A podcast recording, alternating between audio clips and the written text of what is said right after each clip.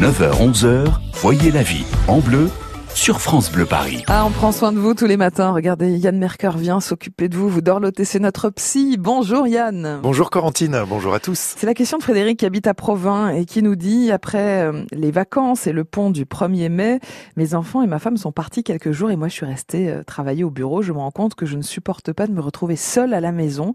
Les soirées me semblent longues.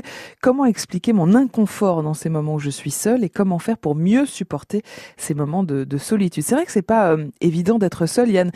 Que pouvez-vous répondre à, Frédéric? Eh bien, je dirais que notre capacité à rester seul face à nous-mêmes, Mhm. elle est directement en lien avec notre bien-être intérieur, Mhm. nos habitudes de vie et aussi, bien sûr, notre histoire personnelle. Alors, les personnes qui vivent mal le fait de se retrouver seules, Mhm. eh bien, elles ont pu vivre ce qu'on appelle en psychologie des carences affectives précoces. Ah. Par exemple, si le lien entre la maman et son bébé n'était pas vécu comme assez sécurisant par le bébé, eh bien, les premières séparations physiques avec la maman ont été vécues comme traumatisantes. Et elles ont évidemment laissé des empreintes qu'on appelle profondes, Mhm. souvent évidemment inconscientes. Et des années plus tard, le fait de se retrouver ponctuellement seul, eh bien, ça fait revivre à la personne cette douleur de l'absence de maman. Ah. Donc, logiquement, pour éviter de recontacter cette sensation désagréable, eh bien, l'adulte va chercher à toujours être en présence de ceux qu'il aime. Voilà pourquoi certaines personnes sont aussi souvent entourées et qu'elles pratiquent tout le temps des activités de groupe.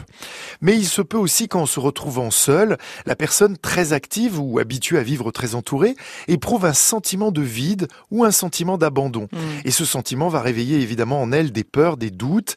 Hein, elle va se poser des questions sur sa vie, sur le sens des choses.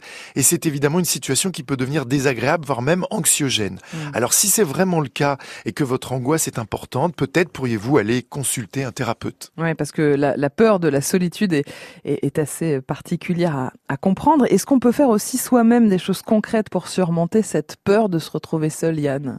Oui, bien sûr, Corentine. Le premier réflexe, c'est du bon sens. Décidez d'utiliser ces moments où vous êtes seul pour faire quelque chose de bon pour vous. Mhm. Hein, Recentrez-vous, comme on dit, sur vous, vos envies, vos besoins. Concoctez-vous un programme sur mesure. Demandez-vous ce qui vous ferait plaisir.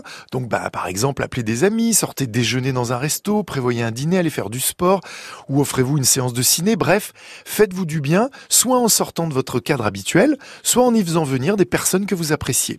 Autre idée, vous pourriez aussi en profiter pour faire des choses utiles ou des choses pour les autres. Un peu de bricolage, un rangement que vous repoussez depuis des semaines, un aménagement dans la chambre des enfants. Bref, utilisez votre temps seul pour soigner votre intérieur et améliorer le confort de ceux que vous aimez. N'ayez aucun doute, ils seront ravis à leur retour. Mm. Et cette idée de faire plaisir à vos proches, de leur être utile, eh bien, c'est souvent une bonne motivation pour déclencher l'action. Et puis enfin, dans cette journée de solitude, prenez aussi le temps de mesurer la chance que vous avez. Mm. C'est dans un moment de séparation que l'on peut aussi évaluer ce qui constitue notre équilibre, notre bonheur. C'est vrai. Donc ces quelques heures de solitude, elles peuvent être l'occasion de transformer votre manque en signe de reconnaissance. Et nous le savons tous, le manque est un excellent stimulant du désir. Mhm. Donc au retour de vos proches, pensez bien à leur dire qu'ils vous ont manqué, à leur témoigner votre affection. Vos retrouvailles n'en seront que meilleures. Bonne journée, bon week-end et à lundi. Bon week-end, Yann, à lundi.